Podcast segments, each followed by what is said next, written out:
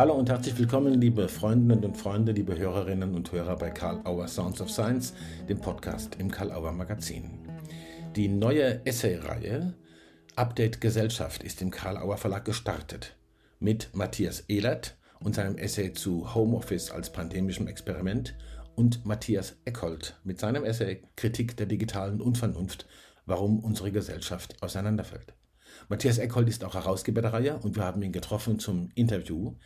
Wir fragen ihn, was bedeutet Update Gesellschaft, das hat es mit der Reihe auf sich?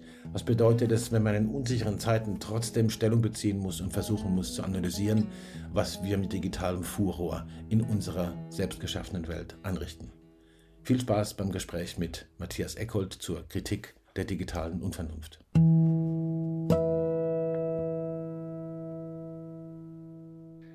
Lieber Matthias Eckhold, herzlich willkommen. Ich freue mich und danke dir, dass du dir Zeit nimmst, mit Karl Auer Sounds of Science zu sprechen. Hallo. Ja, danke. Ich habe mich sehr über die Einladung gefreut und bin sehr gespannt, was du mich hier alles fragen wirst. Ja, schauen wir mal. ich habe mir das eine oder andere überlegt. Ähm, ich meine, der unmittelbare Anlass ist, dass diese Woche, wo wir jetzt uns treffen, die beiden ersten Bücher einer äh, sehr ambitionierten neuen Essay-Reihe im Karl-Auer Verlag erscheinen. Und du bist äh, dafür Herausgeber für diese Reihe. Matthias Ehlert von der Zeit schreibt zu Homeoffice als pandemischem Experiment. Und du selbst schreibst zur digitalen Unvernunft. Und die Reihe heißt, damit will ich beginnen, Update Gesellschaft. Also gleich gefragt, warum Update Gesellschaft? Das ist schon mal eine gute Frage. Ähm, ja, also wir haben ja jetzt äh, fast zwei Jahre Pandemie hinter uns und ich glaube, wenn uns die Pandemie eine Sache gelehrt hat, dann ist es eigentlich, wer abwartet, kommt im Prinzip notorisch zu spät. Ja, und das ist meine Beobachtung, dass das nicht nur für die Medizin zutrifft. Dort ist es ja evident und ist es leider auch ganz oft äh, traurige, gängige Praxis gewesen, sondern eben tatsächlich auch gesellschaftstheoretisch. Ja, also wenn man die Gesellschaft beobachtet, dann wird immer mehr hm, deutlich, dass quasi beispielsweise mit digitalem Furor ähm, Realitäten geschaffen werden, die sozusagen ähm, sich gar nicht mehr ankündigen. Und da braucht man tatsächlich Beobachtungsinstrumente, die auch schnell sind, die sozusagen einen kurzen Weg vom Gedanken zum gedruckten Wort haben. Und da gilt natürlich mein absolutes großes Lob an Karl Auer, dass man sowas hingekriegt hat. Ja, also ich sage nur mal, in, in meinem Buch ist Frances Horgan schon drin. Also sie wow. ist vor zwei Wochen, glaube ich, oder drei Wochen durch die, durch die Medien gegangen. Und wir haben das eben geschafft, dass quasi die Wege so kurz werden, dass man tatsächlich auf solche prägnanten, also in diesem Zusammenhang meines Themas ja sehr prägnanten Sachen noch Bezug nehmen kann und sehen kann, wie in diesem Falle die Digitalität tatsächlich neue Tatsachen schafft und im Falle von Elat natürlich, was da für ein pandemisches Experiment im Gange ist und im Gange war, was den Namen Homeoffice trägt. Und in diesem Zusammenhang ist es natürlich auch für mich geradezu ein Bedürfnis, dir da auch nochmal zu danken, weil ähm, ich glaube, wir haben ein Jahr lang immer wieder in sehr teilweise fröhlichen, aber eben teilweise auch sehr ernsten ähm, Diskussionen und Brainstormings versucht, so eine Reihe aufzusetzen. Und man muss ja auch mal sagen, Dafür sind ja nicht neue Leute eingestellt worden, sondern diese Reihe ist ein Plus. Diese Reihe kommt dazu, zu dem ohnehin denke ich mal, fast am Limit arbeitenden, sowie auf einer Intensivstation quasi fast am Limit arbeitenden Karl Auer Verlag, kommt das noch dazu. Und dafür herzlichen Dank und großes Lob in einem. Vielen Dank. Ich nehme es gerne an und ich nehme es gerne stellvertretend für das ganze Team an. Die haben schön und kräftig mitgezogen. Update Gesellschaft, äh, der Titel der Reihe, also sozusagen, du hast gesagt, man kommt notorisch zu spät wenn man abwartet. Das heißt, man muss schauen, dass man den Mut hat, was man beobachtet, auch schon äh, in Worte zu fassen und sich damit äh, am Diskurs zu beteiligen. So verstehe ich das. Dein Essay trägt den Titel Kritik der digitalen Unvernunft. Kritik der digitalen Unvernunft. Und der Titel, warum unsere Gesellschaft auseinanderfällt. Ich meine, der Anklang an Aufklärung, für die das wissen, also namentlich an Immanuel Kant, ist ja unverkennbar, denke ich. Ähm, was ist es aus deiner Sicht, das dazu führt, dass ähm, offensichtlich immer mehr Menschen es so erfahren oder so erleben, dass unsere Gesellschaft auseinanderfällt? Das ist ja doch deutlich, dass das so erfahren wird und dass sie vielleicht sogar selbst irgendwie auseinanderfallen. In eine andere Frage gepackt, brauchen wir eine neue, vielleicht eine digitale Aufklärung? Also, dass du äh, Kant nennst, finde ich äh, großartig. Er hat ja die großen Kritiken äh, mhm. geschrieben und die sind für mich eigentlich viel wesentlicher als seine Antwort auf diese Ausschreibung da, was denn Aufklärung sei, wo er mhm. eben das sagte mit dem Gang des Menschen aus der selbstverschuldeten Unmündigkeit das klingt so ein bisschen so, naja, man, man könnte es doch besser wissen und ich weiß es, wie der Weg ist. Aber in den Kritiken von Kant kommt es ja anders. Da geht es ja um Bedingungen der Möglichkeit von Erkenntnis. Mhm. Und insofern ist seine Aufklärung eigentlich zuallererst eine Selbstaufklärung. Also die Art und Weise, in der wir überhaupt als Menschen Vernunft gebrauchen können oder gebrauchen könnten manchmal. Und insofern geht es ihm immer um die Bedingung der Möglichkeit nach der Bedingung der Möglichkeit von Vernunft zu schauen. Und die scheint heute an, an der Digitalität eben nicht mehr vorbeizukommen. Denn die Digitalität in Form des Internets hat sich mit äh, einem neuen, unregulierten, würde ich mal sagen, Raubtierkapitalismus äh, verbunden mhm. und wirkt verheerend. Und genau diese Prozesse, die nicht im Gange sind, damit Menschen sich frisch, frei, fröhlich über ihren Urlaub unterhalten, sondern die im Gange sind, wie man ja auf den Bankkonten der Silicon Valley Protagonisten sieht, äh, damit äh, ordentlich Profit gescheffelt wird. Das reißt im Effekt dann äh, die Gesellschaft auseinander, weil diese gemeinsam geteilten öffentlichen Räume verschwinden.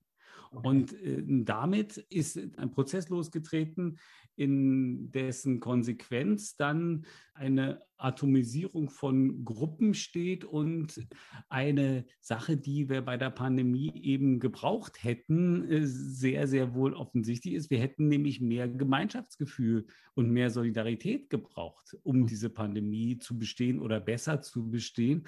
Und das wird jetzt hier alles sehr, sehr deutlich, wie weit dieser durch Profitgier getriebene digitale Kapitalismus jenseits aller Normen und jenseits aller Moral schon in unsere Gesellschaft eingegriffen hat.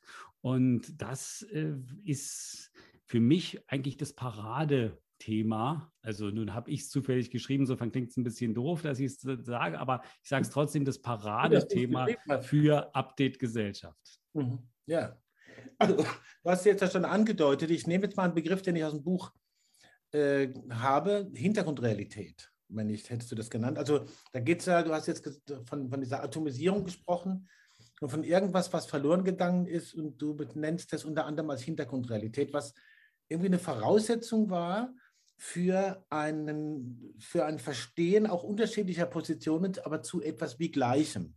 Oder was ist darunter zu verstehen? Was ist Hintergrundrealität? Was meinst du damit?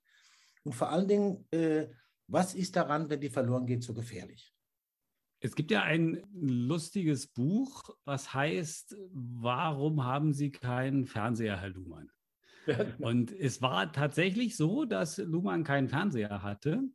Und trotzdem hat er natürlich über Massenmedien geschrieben. Die Realität der Massenmedien heißt es. Und das ist ein sehr schönes Buch geworden von ihm. Aber irgendwie, wenn man sich ein bisschen auskennt, merkt man ihm schon an, dass er keinen Fernseher hatte.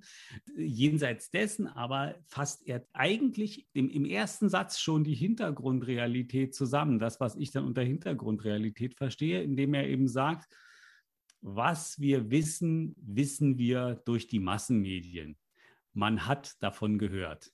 Mhm. Und genau das, man hat davon gehört, das, worauf eigentlich mehr oder minder jede Kommunikation im Alltag Bezug nimmt, mhm. ähm, ohne an diesen Orten gewesen zu sein. Äh, das ist die Hintergrundrealität der Massenmedien. Und die entsteht eben durch die von Profis kuratierten Selektionshierarchien und Selektionsmechanismen.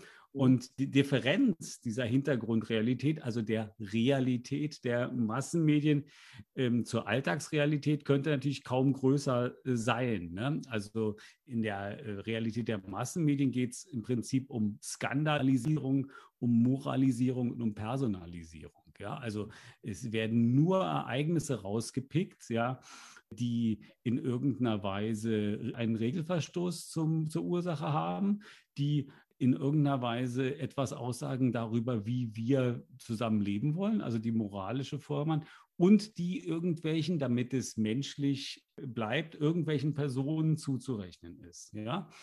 Anders gesagt, es wäre jetzt nicht vorstellbar, dass sich der Tagesschausprecher hinsetzt und äh, eine Viertelstunde lang verliest, welche Starts und Landungen auf den Flughäfen Deutschlands geglückt sind heute.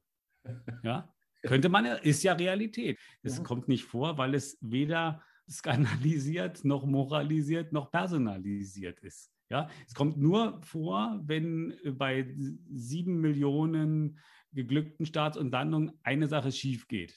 Mhm. Und so entsteht diese Realität, die äh, dann durch professionelle Recherchestandards abgesichert wird. Ne? Mhm. Das ist der große Unterschied zu den sozialen Medien, dass äh, man in der Hintergrundrealität zwar zugespitzte und hochselektiv kreierte Nachrichten, sage ich jetzt mal im weitesten Sinne, hört oder sieht oder liest, aber keinerlei Lügen. Mhm. Ja, es gibt auch diesen Manipulationsverdacht gegen die Massenmedien, aber dieser Manipulationsverdacht, der fußt genau auf ihren Selektionsbarrieren, ne? dass die also wirklich nur ganz spezielle Ereignisse zu, zu Nachrichten machen. Wenn jetzt aber diese Hintergrundrealität durch die Parallelrealitäten, die in den sozialen Medien mit einer unglaublichen Kraft und einer unglaublichen Intensität geschaffen werden, mhm. Äh, wenn die sozusagen in diesem Rahmen an Bedeutung verliert, ja, dann kommt natürlich alles mehr oder minder ins Rutschen, was diese Medien geleistet haben. Ne? Dann gibt es eben keine moralischen Standards mehr dann kann jemand behaupten, dass die BioNTech-Impfungen dazu sind, die deutsche Bevölkerung auszurotten. Warum auch immer, dass mit den ersten Impfungen 25 Prozent der Deutschen ausgerottet werden. Also ist zum mhm. Glück nicht passiert, kann man nur sagen. Ne? Ja, aber einfach mal behauptet, sozusagen. Steht da. Ja. Mhm. Steht da und das, das könnte man natürlich in, in, in der Hintergrundrealität der Massenmedien könnte man es nie sagen. Mhm. Man sagt, okay, äh, wo ist der Beweis, wo ist der Beleg, wo ist der, die Recherche, wo ist sozusagen der wissenschaftliche Konsens, der das nahelegt und so weiter und so fort. Dann natürlich, dann sofort, dann wird sofort gesendet. Aber in den sozialen Medien man es einfach und damit kommen die Punkte anstelle von Moralisierung, Skandalisierung und Personalisierung geht es in, in den sozialen Medien äh, in den Auswüchsen quasi um Demagogie und dann dementsprechend auch eine Form von Orientierungslosigkeit, die dann nur aufgefangen wird durch den einen, den man dann followen muss, ja, dem, dem man dann folgt, damit er diese Orientierungslosigkeit wieder einhegt. Und mhm. in dem Jahr heißt es dann, naja, in zwei, aber wartet mal, was in zehn Jahren, dann werden garantiert 25 Prozent tot sein. Und äh, das kann dann stimmen, weil in zehn Jahren sind dann vielleicht die Ältesten sowieso äh, dann äh, den anderen Weg gegangen. Ja. Du sprichst da einen Punkt an, da will ich noch ein bisschen reingehen. Du hast diesen Begriff der Echokammer benutzt. Ja? Also diese sozusagen das Parallel einfach unkuratiert, hast vorhin von Kuratierung gesprochen, unkuratiert alles Mögliche behauptet werden kann und gleichzeitig sozusagen einfach schon publiziert ist. Ja? Also diese, diese Gleichzeitigkeit, die du ansprichst von äh, der digitalen Kommunikation in diesen Social Media oder mit, mit, mit McLuhan gesprochen, den hast du ja auch äh, äh behandelt, elektrische Kommunikation. Hm. Äh, das ja. heißt aber doch ja nicht, dass alle alles gleichzeitig auch mitkriegen. Nur, dass das gleichzeitig stattfindet. Du kannst ja gar nicht alles gleichzeitig mitkriegen. Es entstehen, wie du sagst, Echokammern. Man hört, liest und sieht, was die Bestätigung des eigenen ist. Was wirkt da? Du hast es schon angedeutet, aber nochmal, was wirkt da? Und vor allen Dingen, ohne in Verschwörungsgeschichten verfallen zu wollen, wem nützt das? Und wen da was gefährdet ist? Drei Fragen. Ja, ich wollte sagen, es sind jetzt gleich drei Fragen, also auch ja. sehr schön. Also ich versuche mal alle drei zu beantworten. Was da wirkt, ist eigentlich ähm, relativ klar. Das Einzige und Entscheidende, was da wirkt, ist der Algorithmus. Ja, da wirkt ein Algorithmus und dieser ist es gibt ja verschiedene Algorithmen und der Algorithmus, den die, ähm, die Besitzer der sozialen Medien benutzen, ist zumeist adaptiv.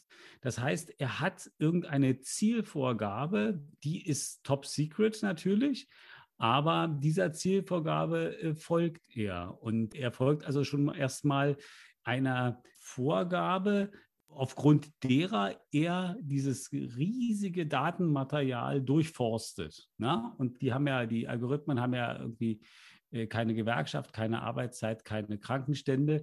Die machen das rund um die Uhr und können auch nichts anderes. Und offensichtlich ist eine der Zielvorgaben, die Verweildauer zu erhöhen. Ja, mhm. und da die adaptiv sind, äh, stellen die dann sozusagen äh, quasi Recherchen an, wie man die Verweildauer der User erhöhen kann. Ja. Mhm. Und dazu gibt es eben keinerlei Vorgaben von Menschen mehr, sondern das machen die selbstständig. Die rechnen stumpf äh, Daten gegeneinander und empfehlen dann denen, äh, die ähnliches geguckt haben, äh, das, was die anderen geguckt haben und die dann länger dabei geblieben sind. Das ist im Prinzip dann, so würde man die Verweildauer erhöhen.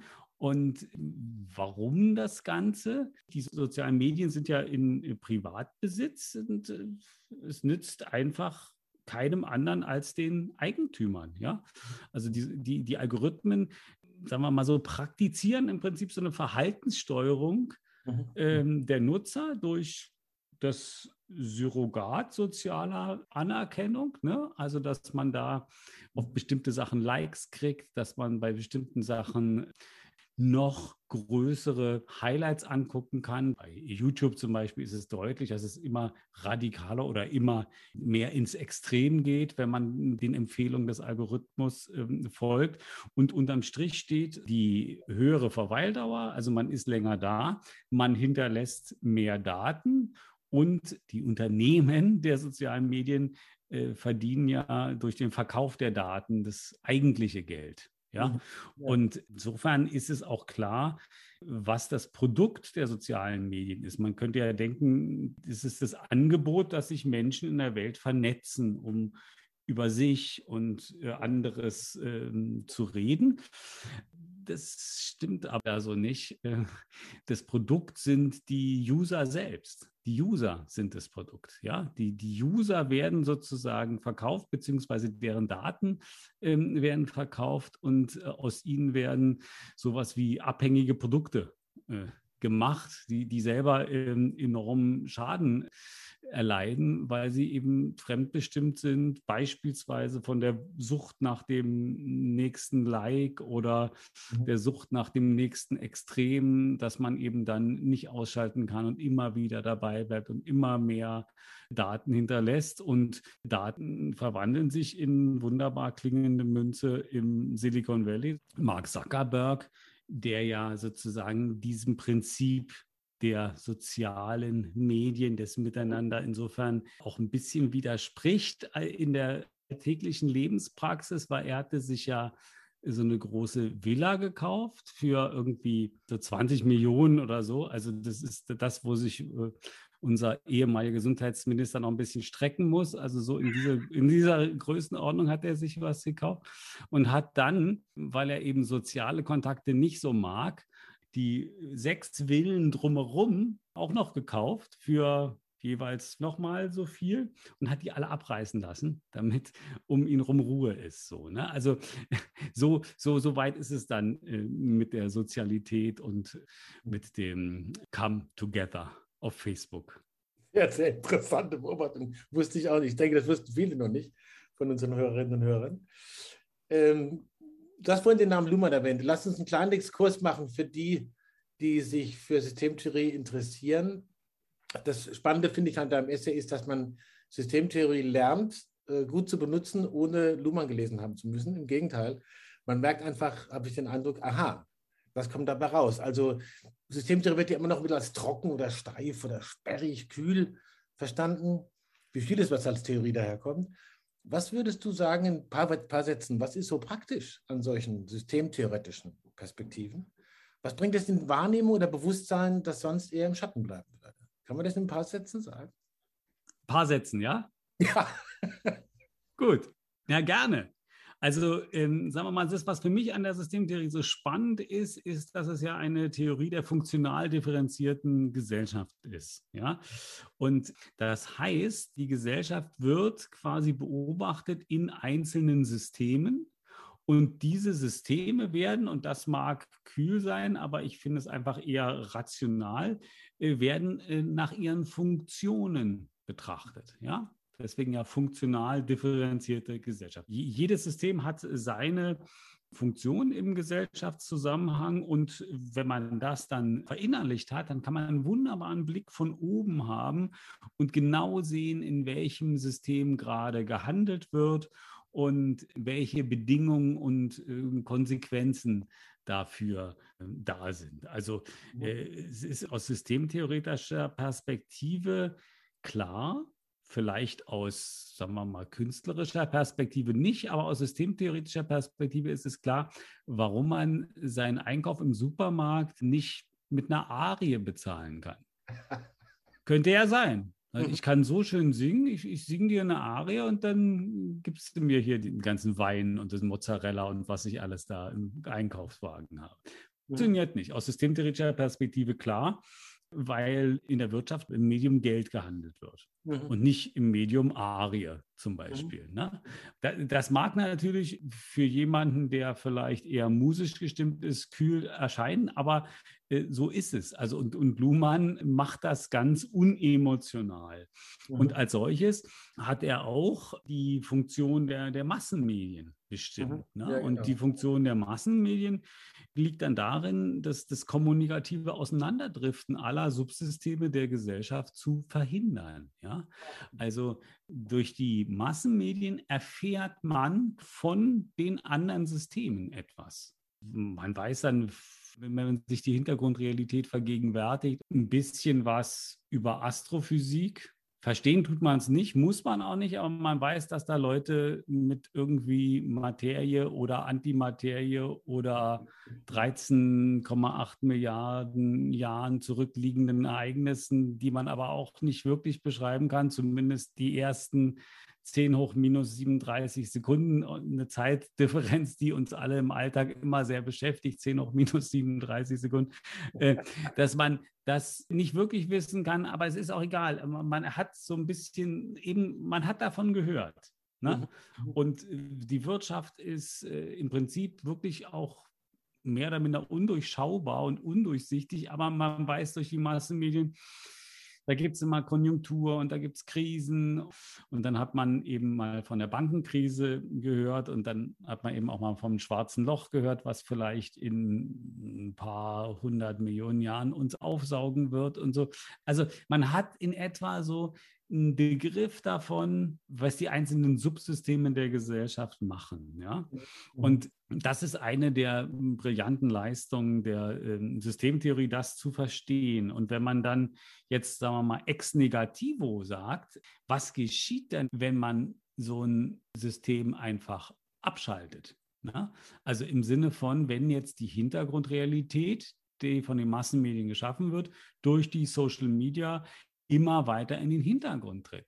Ja, mhm. und damit das System der Massenmedien abgeschaltet wird, mehr oder minder, ja, dann passiert genau das, was du äh, gesagt hast. Dann regiert die, die Echokammer und zwar nicht nur in den Social Media, sondern die Echokammer regiert dann auch in den einzelnen Subsystemen der, der Gesellschaft. Und das hat natürlich zur Folge, dass äh, verbindliche Sozialstrukturen auch zugrunde gehen und dass dann zum Schluss einfach nur Irrationalität regiert. Mhm. Ja, jetzt liegt die Frage natürlich auf der Hand oder auf dem Tisch. Ja? Muss man natürlich stellen. Es ist ja eines Essays sozusagen nicht Aufgabe gleich, aber trotzdem die unvermeidliche Frage, was tun? Angesichts dieser, ich nenne es mal Erosionstendenzen, äh, die du beschreibst, oder der Tatsache, dass wir auf einem Weg des Umgangs miteinander zu sein scheinen, der uns wohl eher, wenn ich dich richtig verstanden habe, voneinander trennt als verbindet. Was tun? Das ist eine sehr gute Frage und die Antwort ist einfach.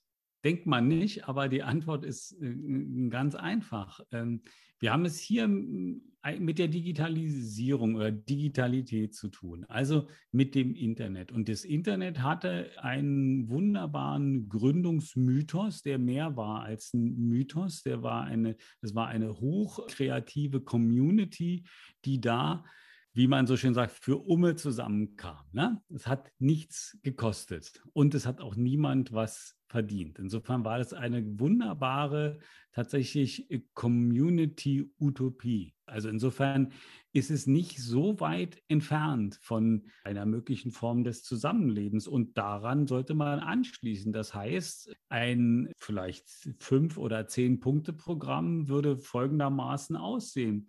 Okay. Ende des Raubtierkapitalismus in den sozialen Medien und äh, im Internet. Es gab ja in jeder Form des Kapitalismus diese Marx hieß das, glaube ich, die ursprüngliche Akkumulation, ja, wo in Manchester da die Fabrikanten äh, regierten und die äh, Leute teilweise nur drei, vier Wochen da arbeiten konnten, weil die Bedingungen so schlecht waren, dass sie da ähm, gestorben sind. Ne? Und dann aber ist es egal, wurden immer neue rangeholt bis dann dieser Raubtierkapitalismus irgendwann ein Ende hat und es nicht nur um den Profit ging, sondern auch darum, dass die Menschen einigermaßen leben konnten. Dann kamen Gewerkschaften und so weiter und so fort. Ne? Ja. Also quasi Ende des Raubtierkapitalismus in den sozialen Medien und im Internet. Das heißt, die Gesetze dazu sind da. Wir müssen sie dann nur anwenden. Also es müssen die Steuern gezahlt werden, die auf den Gewinn, die da anfallen. Die Steuerflucht nach Irland, Luxemburg oder man kann ja mal gucken, wo die Produkte aus dem Silicon Valley herkommen. Dann einfach das äh, professionell kuratiert werden, äh, was in den sozialen Medien kursiert, nämlich Desinformation, Hetze, Hass, Beleidigung muss genauso unter Strafe stehen wie im zivilen Leben. Das ist ja, warum nicht? Ne? Dann müssen die User vom Produktstatus befreit werden. Und das muss man machen, indem das Ganze kostet. Mhm. Ja? Ich will, dass meine Daten mein Eigentum bleiben und dafür zahle ich dann eben, wenn ich dieses Facebook neben benutzen muss, zahle ich im Monat 50 Euro oder mhm. irgendeine Gebühr. Zahle ich ja äh, im Fitnessstudio auch. Kann ja auch nicht einfach hingehen und die Geräte benutzen, mhm. sondern der Deal wäre dann, ich bezahle was und dafür bleibt aber alles auch bei mir und dann kann man sich meinetwegen unterhalten und, und, und äh, Urlaubsfotos tauschen oder was immer man auf Facebook sonst macht. Mhm. Äh, dann muss der Datenverkauf natürlich in dem Moment unterbunden werden und die Algorithmen, da sie das Gemeinwohl gefährden, müssen die Algorithmen und deren Ziele und deren Inhalte offengelegt werden. Ja. Mhm. Und dann, wenn dem so ist, wenn das alles so ist, dann könnten die sozialen Medien sehr gut eine neue Hintergrundrealität mitschaffen in, sagen wir mal, nicht Kooperation, aber durchaus auch ergänzend zu der Hintergrundrealität der Massenmedien. Und dann könnte man sich eben an dieses kreative, freie Internet als Denk- Modell ähm, erinnern. Und ich fände, diese Gesellschaft wäre doch recht lebenswert und würde nicht mehr drohen, auseinanderzufallen. Womit du auch nochmal auf den Untertitel kommst, warum die Gesellschaft auseinanderfällt, das finde ich sehr äh, dezidiert beschrieben. Oder jetzt verstehe ich, glaube ich, auch besser Kritik der digitalen Unvernunft. Ja? Also das, was du jetzt zusammengestellt hast. Ich hätte noch zwei Fragen. Ich würde mal auf die Zeit gucken, aber ich finde es gerade so spannend. Ähm, wir sind ja, in, in, hast du am Anfang ja gesagt, in sehr besonderen Zeiten. Man fragt sich ja manchmal, ob es nur noch besondere Zeiten gibt. Da komme ich zu meiner Frage. Du sprichst von äh, SARS-CoV-2 als eine Art Brandbeschleuniger für äh, besorgniserregende Entwicklungen. Ähm, was macht denn SARS-CoV-2 so deutlich über Entwicklung? Das vorhin das eine oder andere da schon angedeutet, aber die waren doch eh irgendwie schon im Gange. Und sind die Entwicklungen tatsächlich so besonders, wie sie scheinen, oder waren sie eigentlich vorauszusehen? Ja, ich finde es interessant, darüber nachzudenken. Aber ich glaube schon, dass die Pandemie klargemacht hat, wie weit die Spaltung der Gesellschaft schon fortgeschritten ist, weil natürlich die Bekämpfung der Pandemie oder die Bekämpfung der Ausbreitung des Virus genau diesen Zusammenhalt, also das nicht auseinandergefallene, voraussetzt. Und da hat man das eben besonders gesehen und hat auch besonders gesehen, inwieweit der Vertrauensverlust in die öffentlichen Institutionen schon da ist. Also konkret in, in Staat einerseits und in Medien ähm, andererseits. Ich meine, in den USA wird es besonders deutlich, da ist nach aktuellen Umfragen die Hälfte, also 50 Prozent, die Hälfte, und es sind eine Menge Amerikaner, und davon die Hälfte entweder nicht geimpft oder zweifeln an der Rechtmäßigkeit der Wahl von Joe Biden. Mhm. Mhm. Das ist wirklich eine Spaltung. Das sind 50, das ist, das hat nichts mehr mit Demokraten und Republikanern zu tun. Das ist wirklich eine Form der Spaltung, die das deutlich macht. Und das ist eben tatsächlich konkret dieser Pandemie zu mhm. danken, das klargemacht zu haben. Und die Pandemie hat aber auf der anderen Seite auch klar gemacht, wie beispielsweise unser Gesundheitssystem mhm. durch dieses widersinnige Diktat der Wirtschaftlichkeit einfach heruntergewirtschaftet worden ist, ja, mhm. und ähm, wie handlungsunfähig äh, die, die, Gesundheitsämter sind, wie, wie unfähig die, die Politik ist, wenn es um entschlossenes Handeln geht. All das hätte ja weiter, ohne SARS-CoV-2 hätte das weiter unter der Decke, wäre es weiter unter der Decke geblieben, hätte da weiter gegärt. Jetzt ist natürlich ähm, die Frage, ob man daraus irgendwelche ähm, Konsequenzen zieht, weil ein, meines Erachtens kann es ein weiter so nicht mehr geben. Ja, jetzt stelle ich dir die Abschlussfrage doch noch, die, nicht die Klassikerfrage, die kommt auch noch, aber die Frage, äh, also steht die Apokalypse bevor oder ist es eine Metamorphose? Was glaubst du? Naja, beides, ne? Also das ist ja genau das, das, das Abenteuer eigentlich der, der menschlichen Existenz, ja, dass man sozusagen auf eine gewisse Weise ins Nichts hineingehalten ist. Mhm. Also dass man irgendwie die Zukunft nicht, nicht kennen kann und äh, nicht weiß, welche Auswirkungen das eigene Handeln in mehreren Jahren hat oder eben nicht hat, was man sich vielleicht erhofft hatte. Mhm.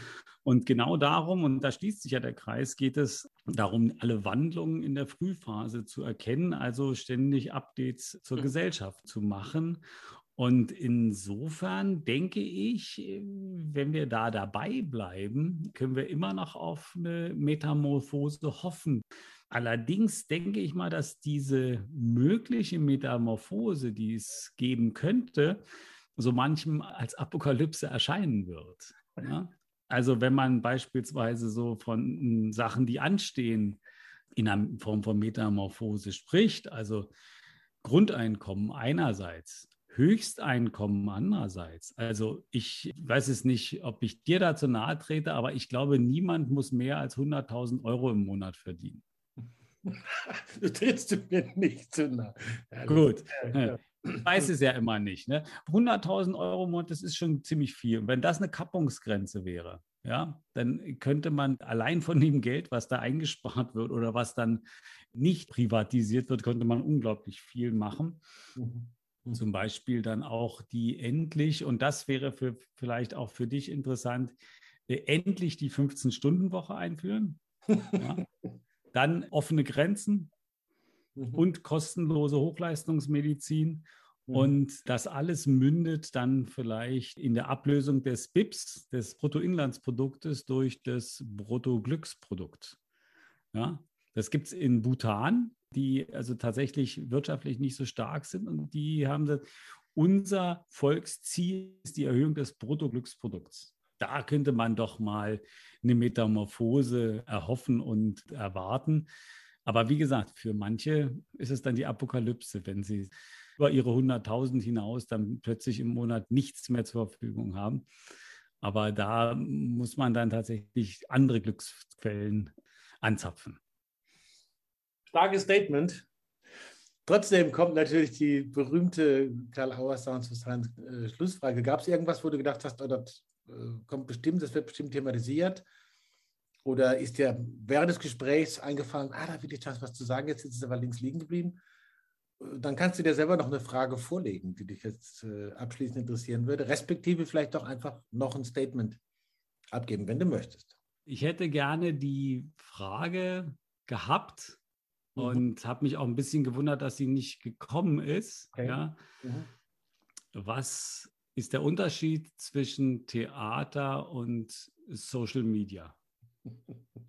Willst du jetzt nochmal stellen oder soll ich gleich beantworten? Du hast sie dir selber gestellt, das war das Angebot. Du darfst sie gerne Gut. beantworten.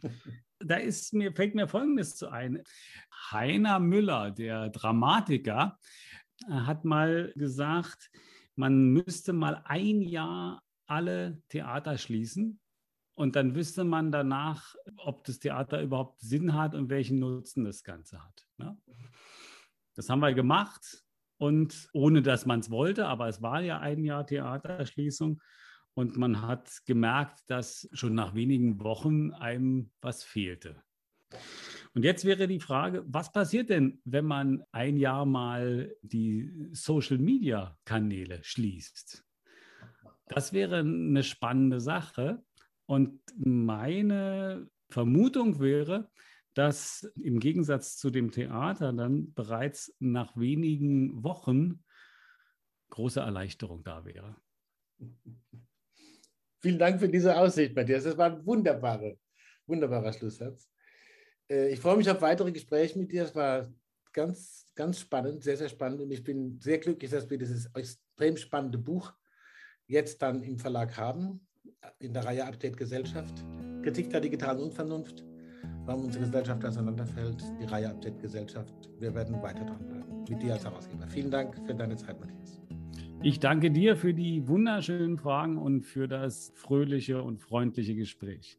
Danke, Matthias.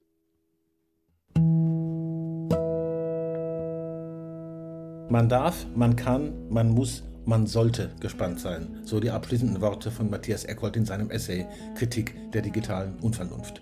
Nochmal danke an dieser Stelle an Matthias Eckholt fürs Gespräch bei und mit Calabar Sounds of Science. Danke, liebe Hörerinnen und Hörer, fürs Dabeisein und Zuhören. Vergesst nicht, positive Bewertungen zu hinterlassen, wo immer ihr Karl Auer Sounds of Science hört und verfolgt. Schaut euch weiter um auf der Webseite von Karl Auer, im Magazin, bei den Interviews und den vielfältigen Beiträgen. Und vielen Dank, wenn ihr das nächste Mal wieder dabei seid, wenn wir mit Matthias Edert sprechen zu Homeoffice als pandemischem Experiment. Bis dahin und tschüss.